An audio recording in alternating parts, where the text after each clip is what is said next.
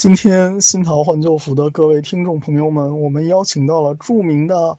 那个青椒青年教授，然后 Elson 秦同学给我们来讲解这个诗歌。那我们下面有请 Alison 来给我们做这次的沙龙。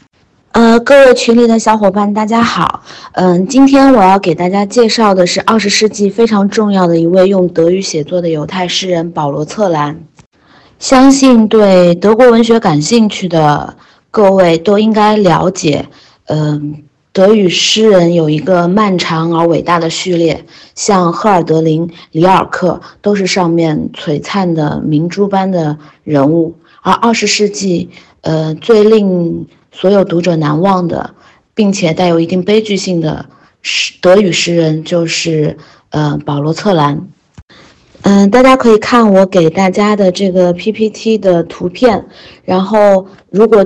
经过今天晚上的讲座，对于保罗·策兰的诗歌感兴趣的，呃，各位可以。嗯，阅读他的所有的诗集，嗯，大多数都已经开始有了中译本。另外，如果对于保罗·策兰的丰富的个人经历，想要进进一步深入了解的话，可以去看2009年已经翻译成中文的费尔斯坦纳的《保罗·策兰传》。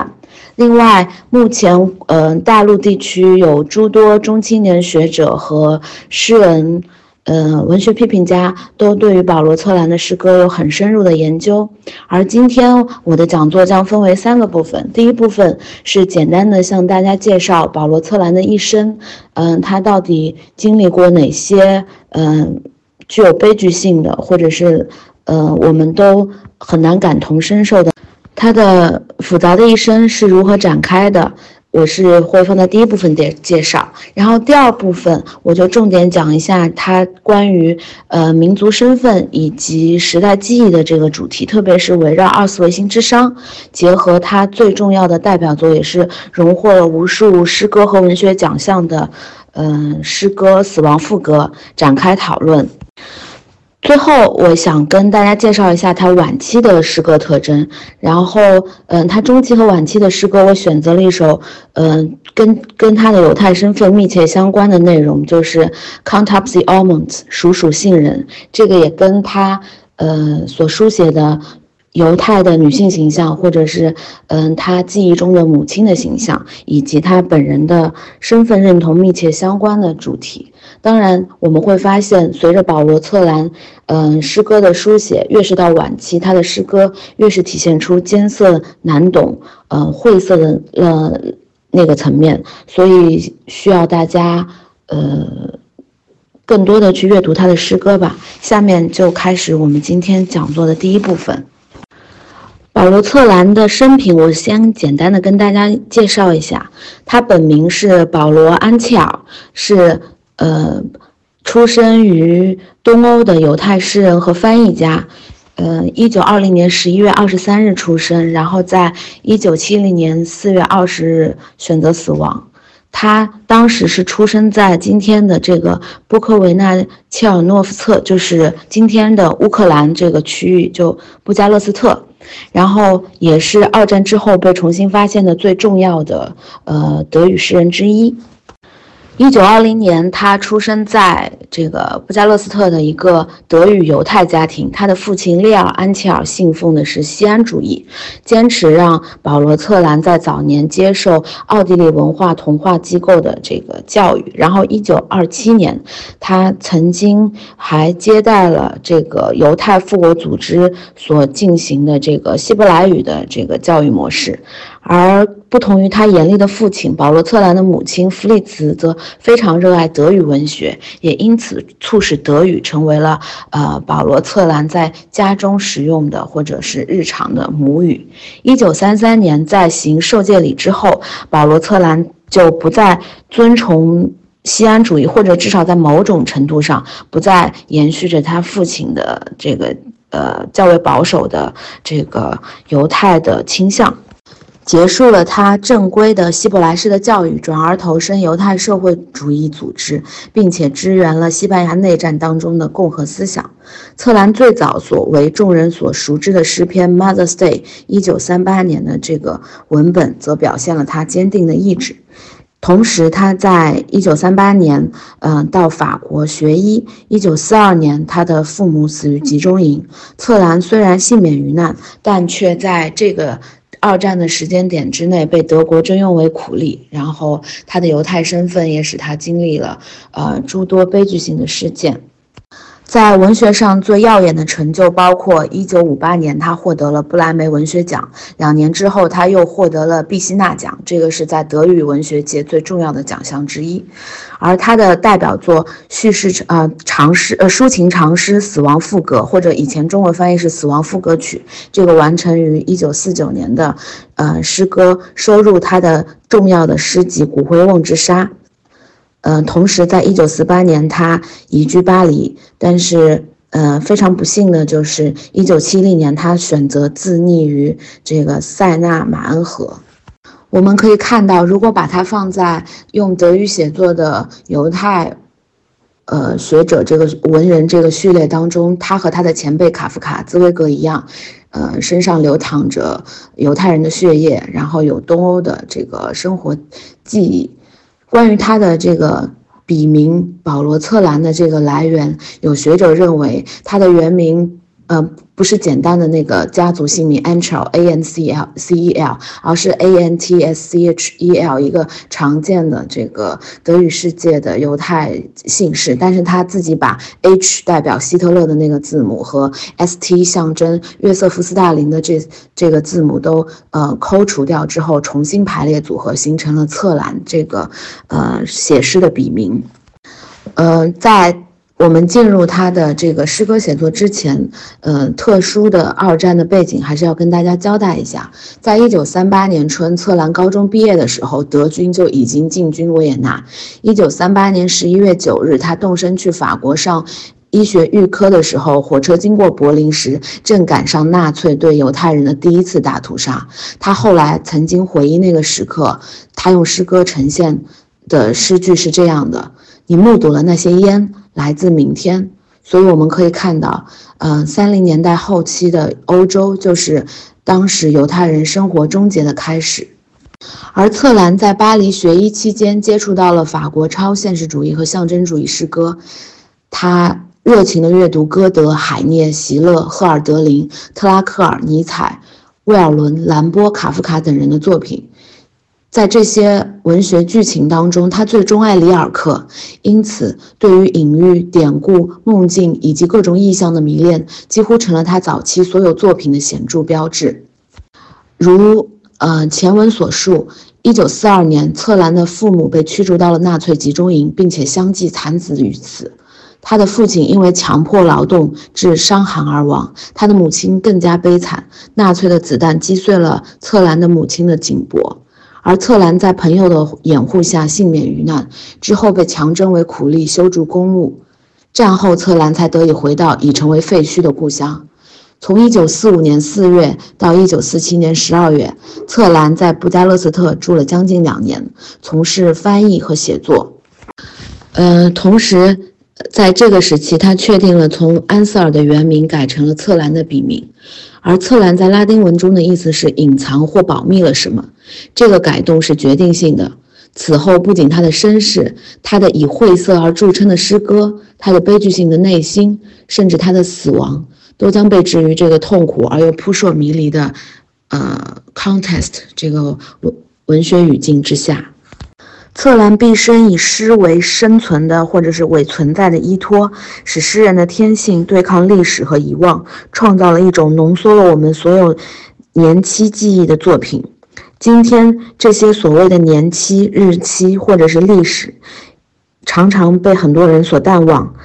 但在这个诗人逝世几十年之后，时间并没有磨灭对。我们留下的这个宝贵的文学遗产，我们这个既富足又贫困的时代，依然缺少一种安慰。以诗歌对抗历史，对抗遗忘，这使策兰的写写作始终处在风暴的中心。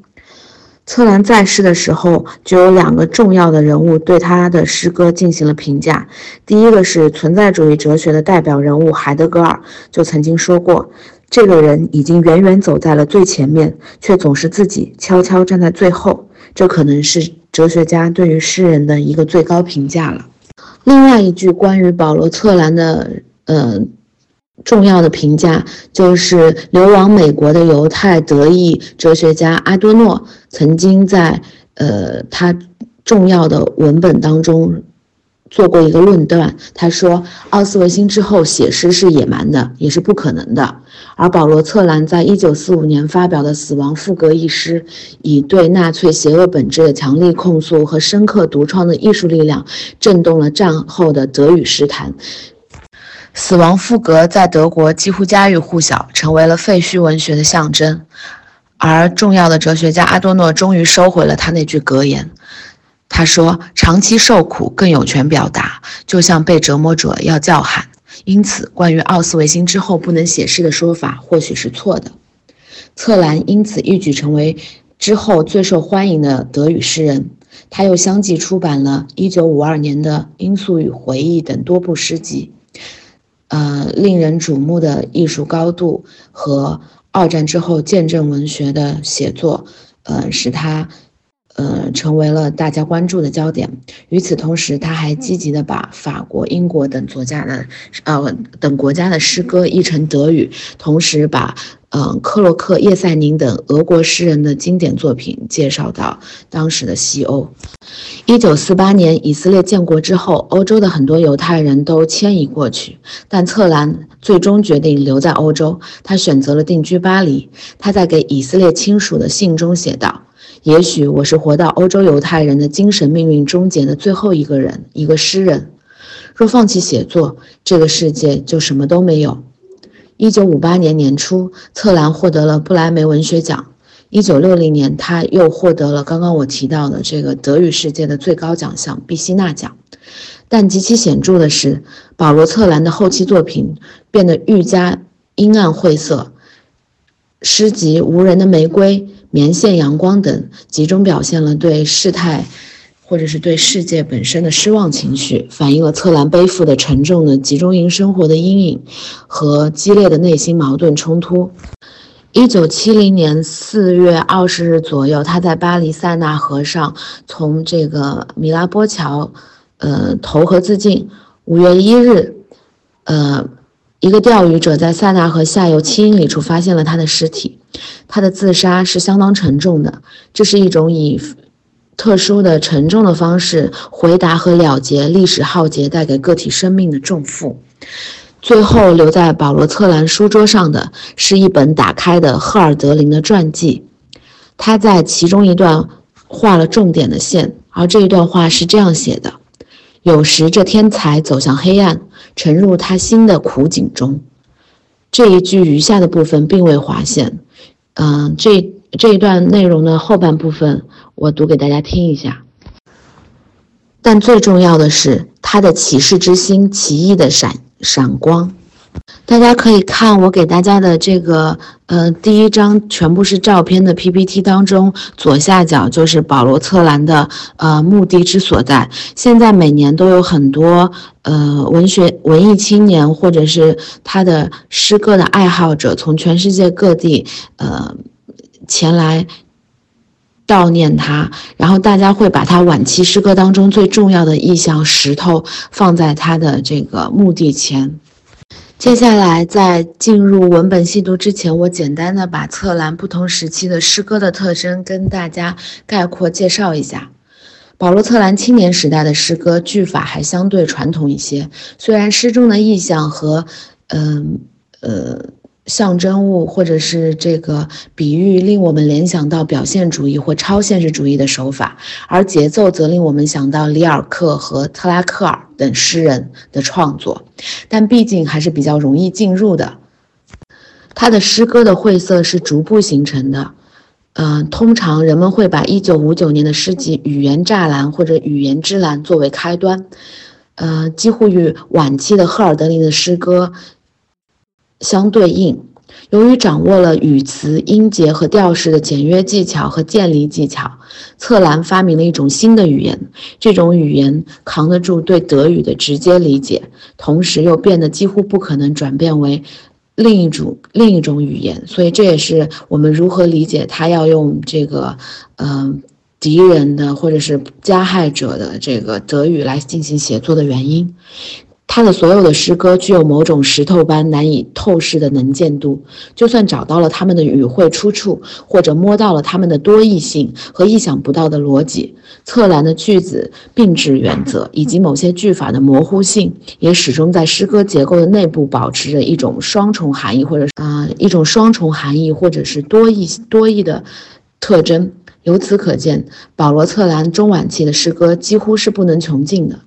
而石头、玫瑰等，或者是这个雪布等等这些经典的意象，经得起任何句式的熔炼。这种能对抗作品庸俗化的力量，自然也有其拒抗翻译的一面。所以，无论在英语的译本还是中文的译本当中，我们能够读到的侧栏，只不过是权宜之计，或者是一种翻译的尝试。一月二十日这个日期是毕希纳同名小说的主人公仁慈因患精神疾病而到山中去的日子。一月二十日也是一九四二年希特勒及其党徒在柏林附近召开万湖会议，制定屠杀犹太人最后方案的日子。所有的诗都是从这些日期写出来的，并且保留了对这些日期的记忆。它中断了时间，打破了连贯性。诗作为一个既是凡人又是独特的人的表达，它携带着对征服者的线性历史的纠正。我们可以看到，保罗·策兰的一些诗歌当中频繁地出现“一月”这个词，而且始终采用的是奥地利的写法，而不是德国的这个德语的写法。譬如，嗯，他在一九六一年一月二十九日写的《图比根一月》，一九六八年一月二十六日写的《化为一月》，我听见斧头开花等等。这些诗歌都是在一月份动笔的，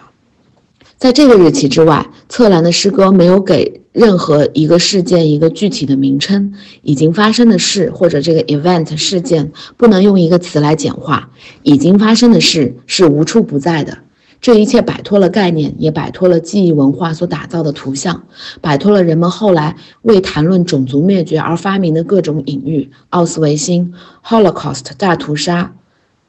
大劫。我们可以看到，以上任何一种形象比喻都再也框不住已经发生的事，不能被象征化，所以事件就是已发生的事。而一月二十日这个日期决定了对欧洲犹太人的灭绝，决定了保罗·策兰的父母之死。这个日期改变了所有的认知，事件不在叙述作品之中，而是在叙述过程的效果之中。就像在布莱梅获奖词中，保罗·策兰所说的那样。只要讲出布科维纳曾经是人和书籍生活过的地方，就足以指明那不存在了的一切。所以，集中营并非天然就是诗歌的对象，而是他们的阴影投向所有重建的内涵，投向所有的词语，对事件的一切联想，同时也要求一种诗学的表达法。一九四二年之后，保罗·策兰的每一首诗歌，由于一种意义的凝聚与给事件。这个与给事件登记造册的日期联系在一起，故而同时具有纪念的和诗学的特征。嗯，在这里我可以给大家补充保罗·策兰在这个布莱梅文学奖获奖词当中关于语言的讨论。他说，在所有丧失的事物中，只有一样东西还可以触及，还可以靠近和把握，那就是语言。但是他必须穿过他自己的无回应，必须穿过可怕的沉默，穿过千百重死亡言辞的黑暗。他穿越，他对所发生的一切不置一词，他只是穿过它。他穿过并重新展露自己，因为这一切而变得充实。在那些年月和后来的日子里，我试着用这种语言写诗，为了言说，为了确定我自己，为发现我自己从何而来，到何处去。为了勘探出我自己的现实，正如你们所见，它意味着移动，意味着事情的发生。它成为一种路程，并试图找到自己的方向。啊，接下来就请大家打开我给大家单独发的那个链接。我选择的是由北岛所翻译的这个《死亡赋格》。当然，呃，我们现在在呃简体中文世界可以找到黄灿然、嗯夏可君、王嘉欣。呃，北岛等各种不同的翻译版本，但是因为北岛是这个成名于八零年代的这个中国当代知名的诗人和学者，所以我还是选择了这个更有诗性的北岛的这个翻译的版本，给大家作为参考。《死亡赋格》这首诗的原题是《死亡 Tango》，策兰在罗马尼亚文译文发表后改成了《死亡赋格》，Fugue。死亡赋格这个词来自于拉丁文，然后赋格曲或者赋格，它最早的拉丁文的原意是幻想的飞行，是一种在中世纪逐渐发展起来的复调音乐。呃，中世纪大家都知道是政教合一的这个西罗马帝国占统治阶段的这个时期，所以，呃，Catholic 天主教是当时欧洲最重要的这个占统治地位的宗宗教，而当时的这个赋格曲和复调主要就是为天主教所服务的。赋格曲这种曲式在巴赫手中变得非常完美。当然，我们可以看到赋格曲或者是巴赫为代表的古典乐美妙的那个侧面，但是在德国的犹太集中营当中，纳粹集中营当中，呃，音乐或者是赋格曲居然成为了死亡和种族灭绝的甜蜜的伴奏。一九四九年，阿多诺在《文化批判与社会》中提出了一个重要概念，也是我之前跟大家提到的这个概念，就是奥斯维辛之后写诗是野蛮的。这个观点成为了战后西方思想界提出的具有广泛影响的一个命题。它不仅指的是战后的西方诗歌艺术的可能性问题，更重要的是，阿多诺的这个论断第一次把奥斯维辛作为一个西方心灵无法逾越的重大障碍提了出来。对于阿多诺这样的思想家来说，奥斯维辛之恐怖不仅在于大规模屠杀的野蛮，还在于在这个过程当中所表。在这个过程当中所表现出来的理性和文化的可怕变异，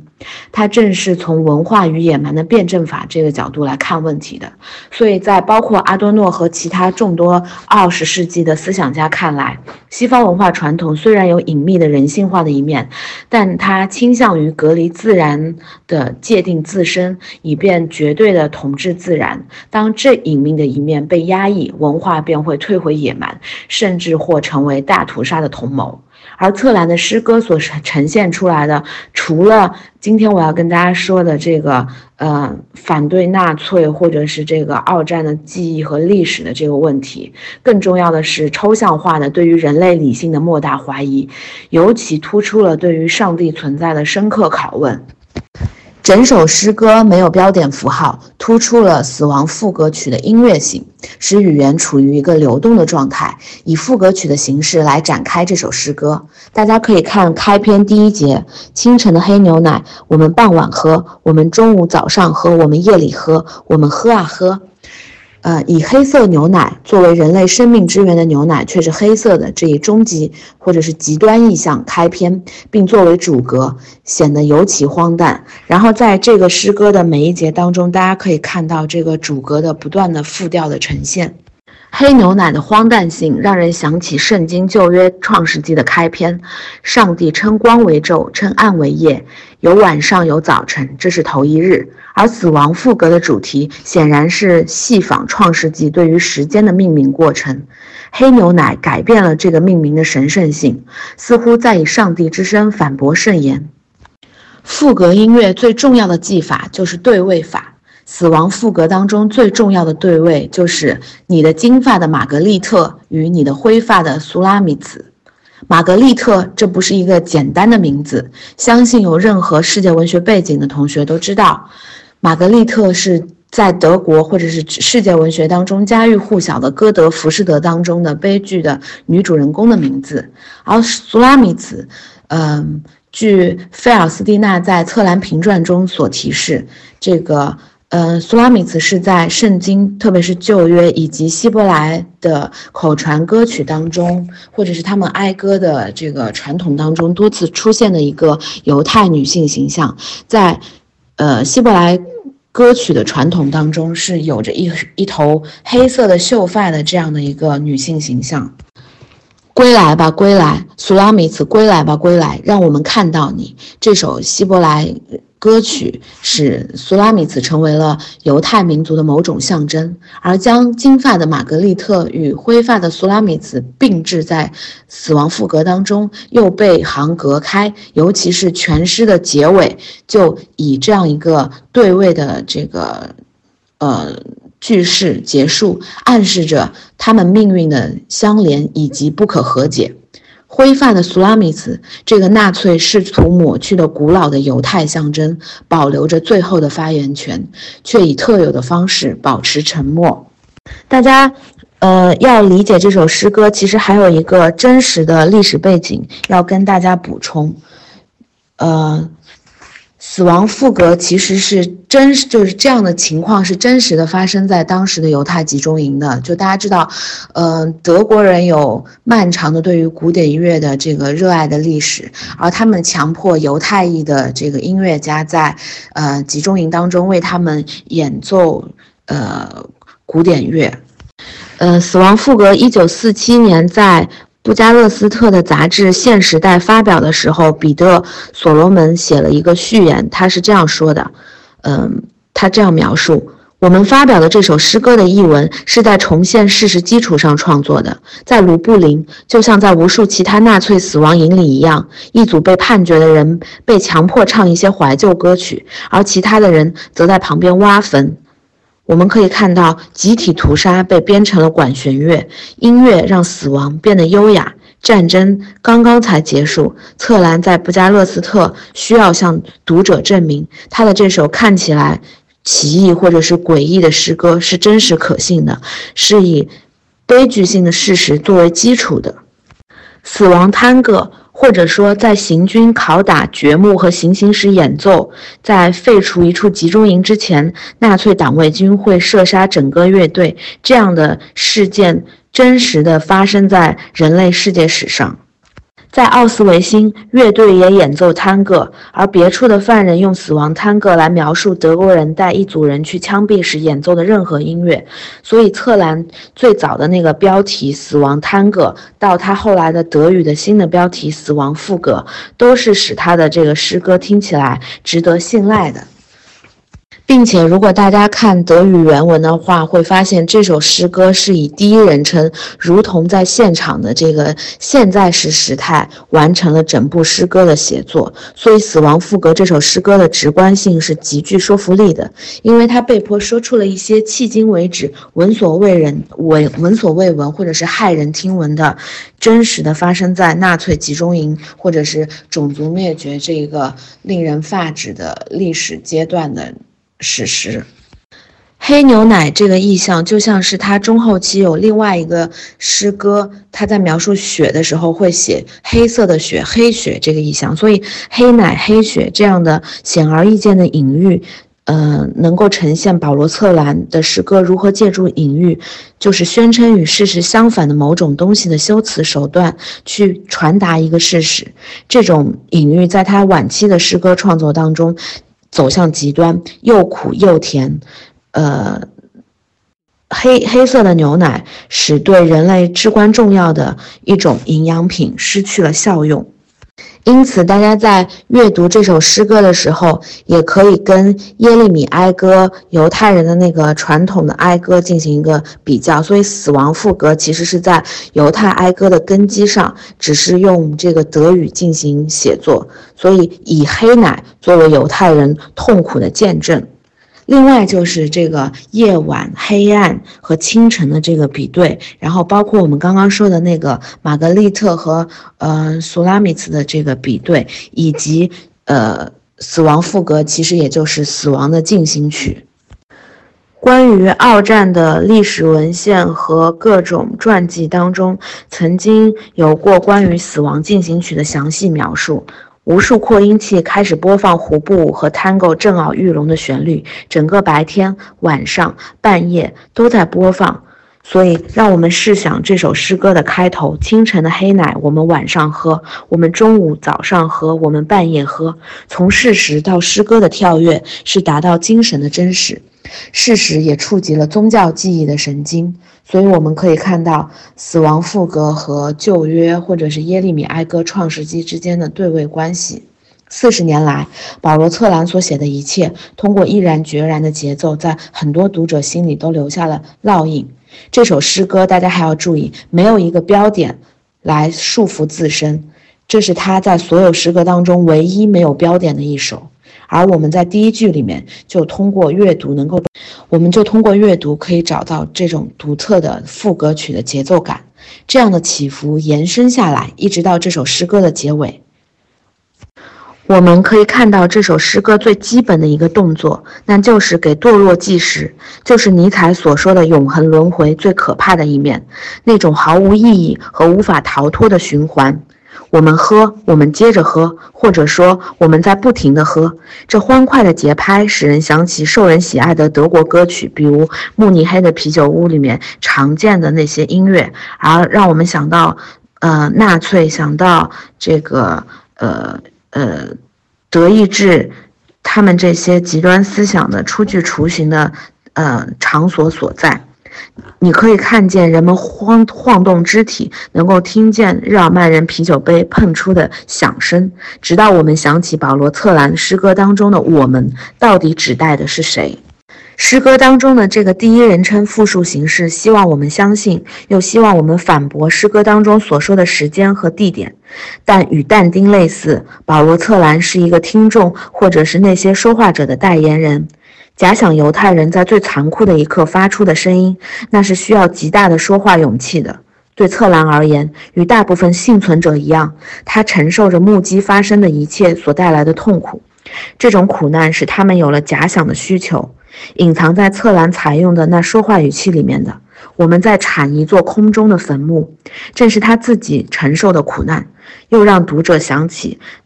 当朋友问保罗·策兰在劳动营里干什么工作的时候，他的回答就是铲啊。另外一个短语在这个诗歌当中有也出现了三次，就是大家躺在里面就不太挤。这个呃词当中的德语词 “en”。N 这个 e n g 这个词在保罗·策兰的语义世界当中至关重要。在《黑雪》这个诗歌当中，诗人的母亲祈求给他一件披肩，以逃离这世上的困境。几年之后，策兰又提到了内心深处的困境。所以，呃，这个德语词慢慢的开始代表让艺术变得真实的种种绝境。嗯。接下来就让我们再回到刚刚提到的对位的你金发的玛格丽特，这是策兰设计的一位军官写信回家给他的心上人的情景。这从两方面切入了德国浪漫主义的形象。首先，玛格丽特与歌德的呃悲情女主角同名。歌德靠近魏玛的著名橡树，呃，当时被纳粹党卫军小心翼翼地保护着。而《浮士德》当中永恒的女主角玛格丽特的名字从纳粹党卫军嘴里伤感地冒出来，那是何等异样的感觉！恐怕只有将歌德奉为启蒙运动典范的德国人，特别是德裔犹太人，才能说明。《死亡副歌局》里面出现的第二个重要的人物就是海涅。像策兰一样，海涅是流亡巴黎的说德语的犹太人。他对自己的祖国怀有矛盾的情感。当那位军官怀念爱人的金发时，他是在模仿以前的浪漫抒情诗及海涅笔下的罗雷莱。他的歌声在夜幕降临时梳理着他的头发，在珠宝叮当作响时，他吟唱诱人的曲调。海涅的诗被纳粹文化军官宣布为不知名的歌谣，而策兰意识到了这种。清洗行为，因此让自己认同于海涅。所以我们可以看到，为了让死亡赋格里致命的音乐颠覆一个金发的日耳曼完美形象，或者是日耳曼的理想化的这个德意志的这个女性形象，金发碧眼的这个日耳曼人，海涅拿出了一块语言的珠宝，Golden Hair，他一定会使德语听众陷入圈套。即便那些已经感觉出诗歌当中潜藏的愤怒情绪的那些德国人，另外就是死亡副歌引用了知名的一首反抗民谣。西里西亚织布人，这个是一八四四年的一首民谣。这个民谣的副歌强烈的谴责了压迫者。那个民谣是这样说的：，啊，我们白天黑夜的忙着织布，老朽的德国啊，我们在织你的寿衣，我们把三重的诅咒织进去，我们织，我们接着又织。所以我们可以看到。呃，一个世纪之后，在死亡赋歌里面，我们听到了我们织，我们接着又织，以及那个我们产，接着又产，我们喝，接着又喝，多么刚强的回应！问题是，保罗·策兰的说话者必须咽下自己的末日，而不是编织他们的压迫者的末日。即便是那些西西里亚的工人也被镇压了，就在离奥斯维辛不远的地方。所以，保罗·策兰的诗歌当中有大量的这个文学经典的。引用这个是大家需要注意的，所以我们可以看到，在《死亡赋格》这首诗歌当中，历史的重担承载于音乐之上。这首诗听起来既残酷野蛮，又流畅悦耳。在这首诗歌最长的一行当中，这个。英英译版的这个音节和德语是完全对位的，这个形象就是他写了，他走进房间，只见天上星星在眨眼，他就吹响哨子，唤来猎犬到跟前，然后这个对应到的就是希特勒的那个 flashing 闪电战，然后保罗策兰就用了 sparkling 闪烁，所以我们可以看到这个里面隐秘的那个历史的线索，以及当时呃德国这个第三帝国。及之后流行的一首歌谣就是《故乡啊，你的星光照耀我身，即便在遥远的地方》。所以，纳粹党卫军命令奥斯维辛的犹太乐团演奏这样的怀旧旋律，从而使保罗·策兰的诗歌增添了更多的苦楚，尤其是如果。犹太人看到那个隐喻或者是象征意味的大卫之星在侧兰的诗句上盘旋的时候，所以这个闪烁的星其实也有非常重要的这个犹太背景的象征。整首诗歌我们可以看到，也是受害者在演说，然后我们也能够感受到那个死亡副歌曲的音乐性，或者是那种奇异的舞蹈在空中掘坟的那个想象，以及对位的这个，呃。德语相呼应的犹太人的那个赞美诗和哀歌。尽管保罗·策兰的第二节诗几乎是第一节的重复，但是一种新的语气切入进来，提及那位大师和他的浪漫情调。在你金发的玛格丽特之后，说出你灰发的舒拉米茨。不再可能是同一个军官，所以尽管这两个短语是平行出现的，但是我们会发现侧兰的语调在这个间隔之后变得柔和了些，而舒拉米茨就是我们说的那个圣经旧约雅歌当中的，呃呃，圣经旧约雅歌当中的这个黑而秀美的少女，是那个你头上的发是紫黑色的公主，然后我们可以看到。嗯，对应着和平，对应着耶路撒冷，嗯，象征着呃犹太人所钟爱的美德的典范，也是整个犹太民族的身份象征。大家可以参见，嗯，《圣经旧约雅歌》七章第一节：“回来，回来，属拉米女，你回，你回来，你回来，使我们得观看你。”所以我们可以看到这个犹太奥秘的传统。将这个舒拉米茨这个女性理解为上帝之灵在，然后它又对应着呃，我们可以看到的舒拉米在逾越节期间所象征着这个引领着以色列人在世间流浪的这个主题。所以，当死亡赋格把舒拉米和浮士德里面那位虔诚却被毁的玛格丽特。凑成一对或者是对位的人物形象的时候，任何事物都不能让他们这个呃协调起来。所以，嗯，侧栏的这个处理方法就相当精妙。有了以上的背景，大家就可以理解什么是把死亡演奏的更动听。呃，而如何让巴赫的咏叹调“来吧，甜蜜的死亡”再次呈现在这个诗歌当中？为什么说这个死亡是来自德国的大师？而大家要注意，这个里面还有这个人称的转化。就最后我们听到的是那个受害者断断续续的引述迫害者的话，比如说他喊一声，把你们的琴弦，呃，这个。这个往残里擦，你们会升天，如同烟雾腾起来了。到时你们会像在云里有一座坟墓，大家躺在里面就不太挤。就是，呃，不管是哪一个版本的中文译本，就大家可以看到。而这个烟雾，其实大家如果有奥斯维辛集中营相关的历史背景知识，就可以了解。这个就是集中营的焚尸炉所升腾出来的烟雾，以及真实发生的这个让受害者埋葬另外一些受害害者的那个真实的背景。大家可以看我给大家提供的 PPT 里面那个奥斯维辛之殇相关的那些呃集中营的图片。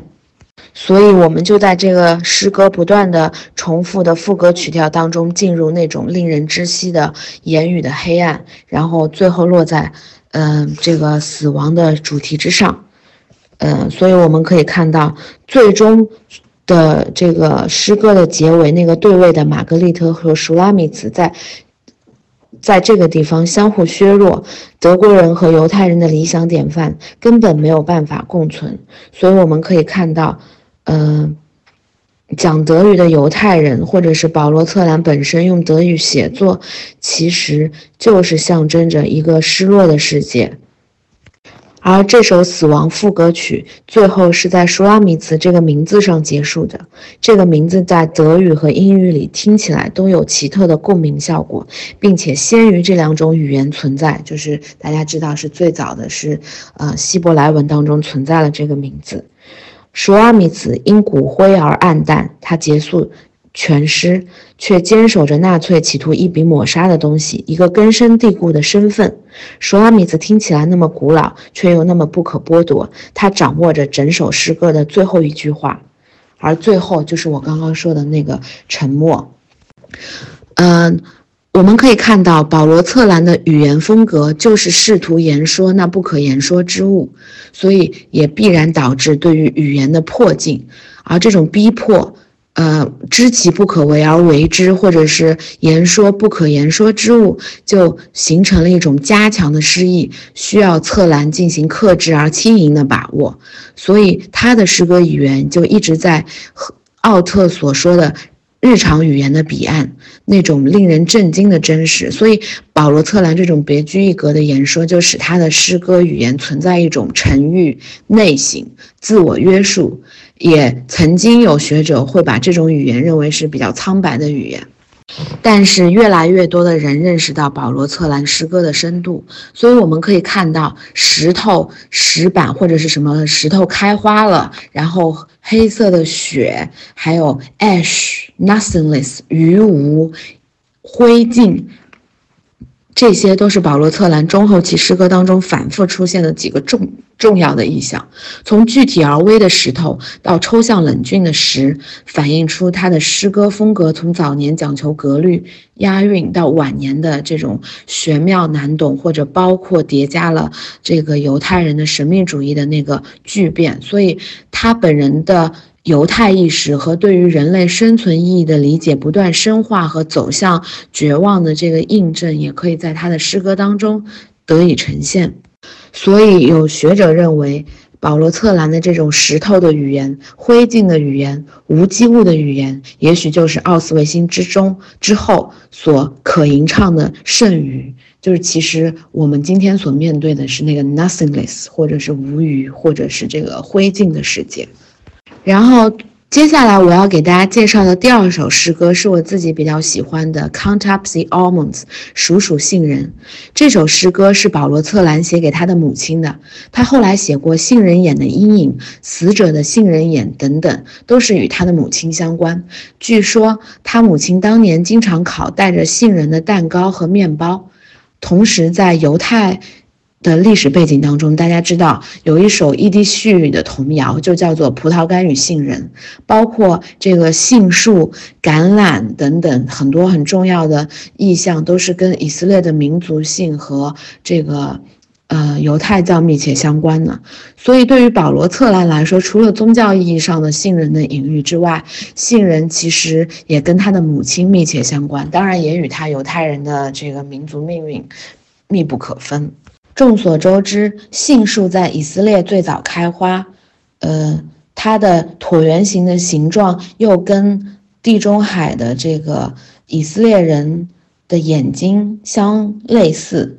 以色列在荒野中，以色列人在荒野中使用的烛台，往往都有杏树开花的图腾。大家可以参考出埃及记，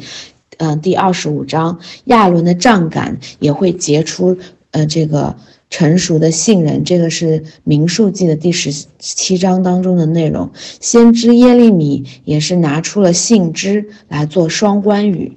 就是所谓的这个上帝留意保守我的话，使得成就。由于杏仁是犹太意识或者是犹太精神的象征，是 diaspora 离散的犹太人被迫适应居住地文化又保持自身种族特点的这个带有就是既甜又苦，就是这种苦闷的这个特性和苦闷的特性和既甜又苦的杏仁本身的味道相呼应，而杏眼这个。杏仁般的眼睛，这个意象就跟这个呃类范特人，也就是犹太的女性相呼应。而母亲这个形象，不单纯是保罗策兰对于他的个人的母亲的回忆，而是整体性的一个女性的所象征的犹太文化和传统的母体的象征。所以，在 Count up the almonds，数数杏仁这首诗歌当中，最后把我数进去，正是保罗策兰在欧洲文化中尽量保持他个人的犹太传统和身份认同，希望坚守旧约信念的这个誓词。所以我们可以看到。这个保罗策兰中后期的诗歌译作以及演说词和散文作品当中的主题，不断追求相遇，而且这个是哲学或者神学形而，这是哲学或者是神学形而上的意义上的这个相遇。所以，我们如何理解，或者是我们如何认知保罗策兰把日常现实当中的苦难缩减为语词或者是言语，然后。呃，进行一定的探寻。呃，我认为其实诗歌阅读是一个非常私人化的学习的过程，所以可能今天群里的小伙伴在阅读保罗策兰的诗歌的时候，每一个人都会有不同的认知，就像一千个人里面心中有一千个哈姆雷特一样。嗯，但是整体上我可以给大家做一个参考，就是我们在阅读保罗策兰的诗歌时候，可以从三个角度切入。第一个就是作为个人。人生命的经验，就是保罗策兰作为灾难的幸存者，或者是所谓的呃余存者的经验，劫后余生的这个个人经验，作为生存的无辜的欠父，他自己活下来了，而他自己认为自己本应死去，对于死者的亏欠认同，以及把我数进信人里那种成为死者的这个意义上，关于生命生命的这个无言和难言，就如何呃解。如何解释存在这个概念？保罗·策兰在他的诗歌当中有自己的思考，所以这是第一点，作为个人生命的经验。然后第二点就是，我希望大家注意，作为语言表达的经验，就是这种二十世纪的不可言说性，就是它既。不应该也不可能用德语来写作，但是他又不得不用这种语言进行写作，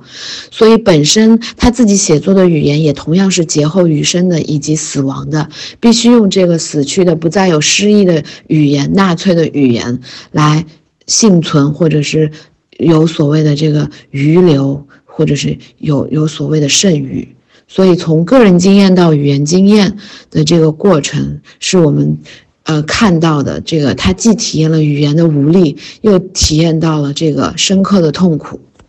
第三点，也是最后一点，我希望大家可以看到，嗯，保罗策兰作为诗歌写作的经验，就是，呃，如何在诗歌写作当中，让个体的绝对余存经验穿透语言的死亡，然后呈现发生或者是生成新的语言，就是这个，呃，文学性的诗歌语言。所以，保罗·策兰如何通过写作之为不可能的艺术，让德语和他者相遇，生成为他者，重新塑造了一门属于呃犹太德语写作者的或者是诗人的语言，以死者和幸存者于无或者是虚无这种双重身份来进行书写。所以，我们如何理解他诗歌当中的石头开花、那些沙粒、那些黑色的雪、黑色的牛奶？我们可以看到他如何处理二十世纪极端的贫乏、匮乏的这个。人生经验，或者是我们的存在主义的经验，我们看到他如何承袭了里尔克和赫尔德林的诗歌传统，然后我们可以看到他如何处理沉默和虚无。最后，我想用我自己文章的结尾来总结今天的这个小讲座，也希望能够带大家进入嗯深刻的保罗·策兰的诗歌世界。策兰的诗歌是空中的坟墓，开花的石头，死亡的赋歌曲。他漂泊的一生是历史的见证。他凭借独立而丰富的灵魂，穿透时间的裂隙与现实的深渊，诉说往昔的哀愁与忧伤，暴力的恐怖与罪恶，在真实的虚空与禁忌中寻找语言的极限，召唤记忆的力量，用崎岖的意象书写世间的苦难与人性的隐秘。策兰用诗歌和人生，在死亡与遗忘之间，演绎出一场惊心动魄的对赌。那下面我们有请 Elson 给我们读这几首诗。数数杏仁，数数杏仁，数数这些苦涩的，并使你一直醒着的杏仁，把我也数进去。当你睁开眼睛而无人看你时。我曾寻觅你的目光，我访过那些隐秘的线，上面有你曾设想的露珠。它们滑进罐子，守护着被那些无人领会的言辞。仅在那里，你完全拥有你的名字，并以切实的步子进入你自己，自由地挥动锤子，在你沉默的钟匣里，将窃听者向你撞去。将死者的手臂围绕着你，于是你们三个漫步穿过了黄昏，使我变苦，把我数进杏仁。死亡赋格，保罗·策兰，北岛译。清晨的黑牛奶，我们傍晚喝；我们中午、早上喝；我们夜里喝；我们喝呀喝。我们在空中掘坟，躺着挺宽敞。那房子里的人，他玩蛇，他写信，他写信。当暮色降临，德国，你金发的玛格丽特，他写信，走出屋，星光闪烁。他吹哨召回猎犬，他吹口哨招来他的犹太人掘墓，他命令我们奏舞曲。清晨的黑牛奶，我们夜里喝；我们早上、中午喝；我们傍晚喝。我们喝呀喝，那房子里的人，他玩蛇，他写信，他写信。当暮色降临，德国，你金发的玛格丽特，你灰发的舒拉米茨，我们在空中掘墓，躺着挺宽敞。他高叫，把地挖深些。你们这伙，你们那帮演唱。他抓住腰中的手枪，他挥舞，他眼睛是蓝的。挖的深些，你们这伙用秋，你们那帮继续演奏舞曲。清晨的黑牛奶，我们夜里喝；我们中午喝，早上喝，我们傍晚喝，我们喝呀喝。我们在空中掘墓，躺着挺宽敞。那房子里的人，他玩蛇，他写信，他写信。当暮色降临，德国，你金发的玛格丽特。你灰发的舒拉米茨，他玩蛇，他高叫，把死亡奏得美妙些。死亡是来自德国的大师，他高叫，你们把琴拉得更暗些，你们就像烟升向天空，你们就在云中有个坟墓躺，你们就在云中有个坟墓躺着，挺宽敞。清晨的黑牛奶，我们夜里喝，我们中午喝。死亡是来自德国的大师。我们傍晚喝，早上喝，我们喝呀喝。死亡是来自德国的大师，他眼睛是蓝的，他用铅弹射你，他瞄得很准。那房子里的人，你金发的玛格丽特。他放出猎犬扑向我们，许给我们空中的坟墓。他玩蛇做梦，死亡是来自德国的大师。你金发的玛格丽特，你灰发的舒拉米茨。